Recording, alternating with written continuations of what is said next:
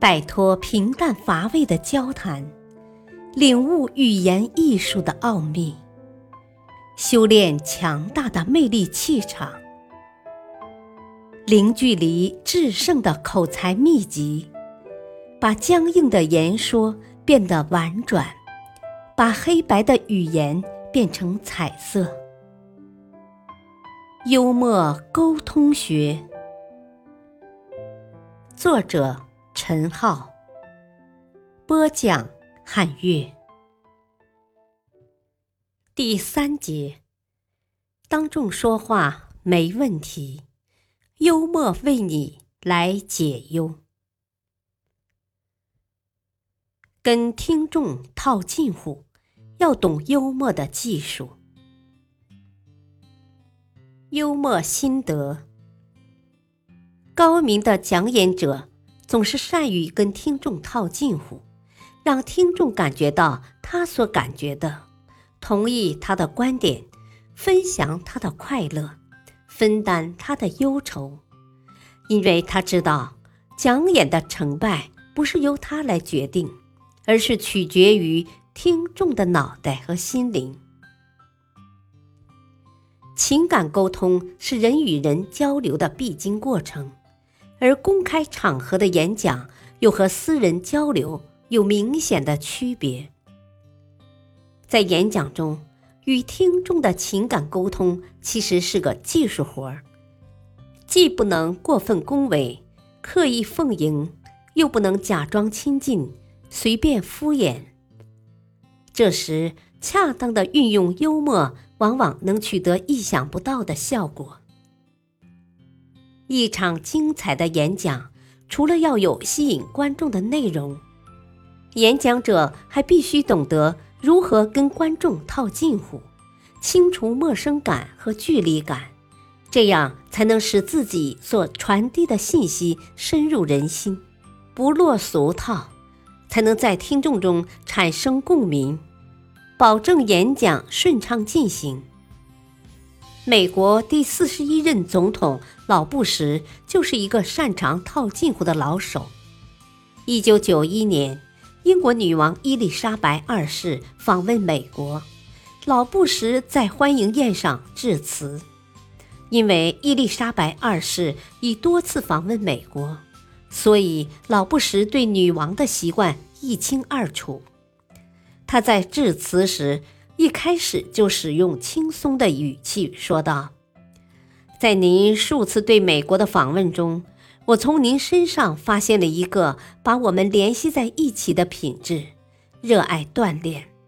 不管是雨天还是晴天，您的长时间的散步总是把那些想打听小道消息的狗仔队们气喘吁吁地甩在一边。很庆幸。”今天我那患有纤维性颤动的心脏，没有被那场激烈的竞走累垮。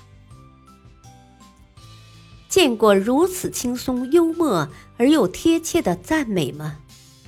几句简单的幽默表达，便轻而易举地消除了政治对话的紧张气氛，沟通了两个国家之间的感情。在任总统之前。老布什曾经担任过美国驻北京联络处主任。后来，当身为总统的他再次回到美国驻华大使馆时，他的演说像极了一段迟来的牢骚。在异国他乡见到诸位熟悉亲切的脸庞，确实让我有宾至如归之感。你们让琐碎的行政事务。运转得如此良好，并且因为我的到来而使得大家如此遭罪，请接受我衷心的感谢。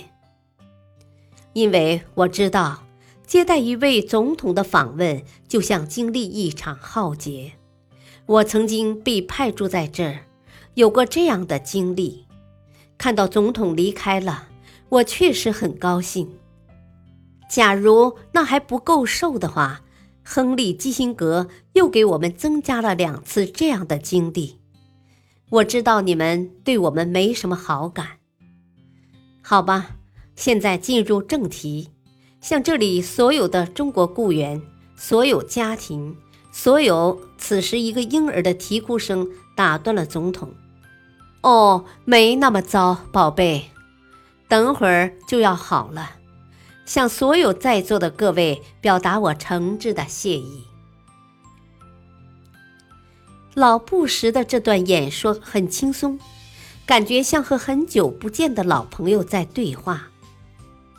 凭借自己曾经从事过接待总统这项工作的优势，老布什站在听众的角度来发言，让自己成为现场诚惶诚恐的工作人员的代言人，说出了大家的心声，瞬间拉近了与工作人员之间的情感距离。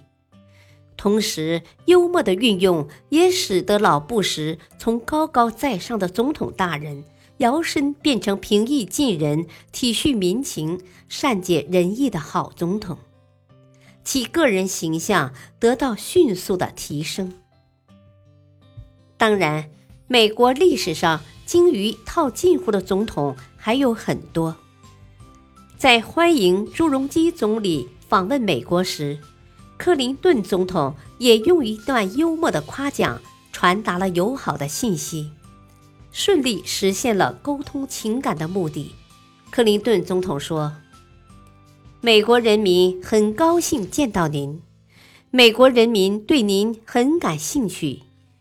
毕竟，不是每一个领导人都既能理解全球经济的错综复杂，又能理解京剧的无穷奥妙；既能演奏胡琴，又能在说出直率的政治观点的同时。”发表不客气的音乐评论，不难看出，人与人的沟通，幽默是不可或缺的润滑剂。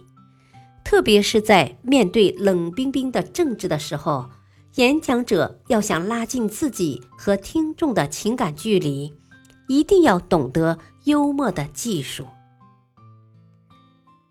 感谢收听，下期播讲。遭遇临场意外，幽默来解忧。敬请收听，再会。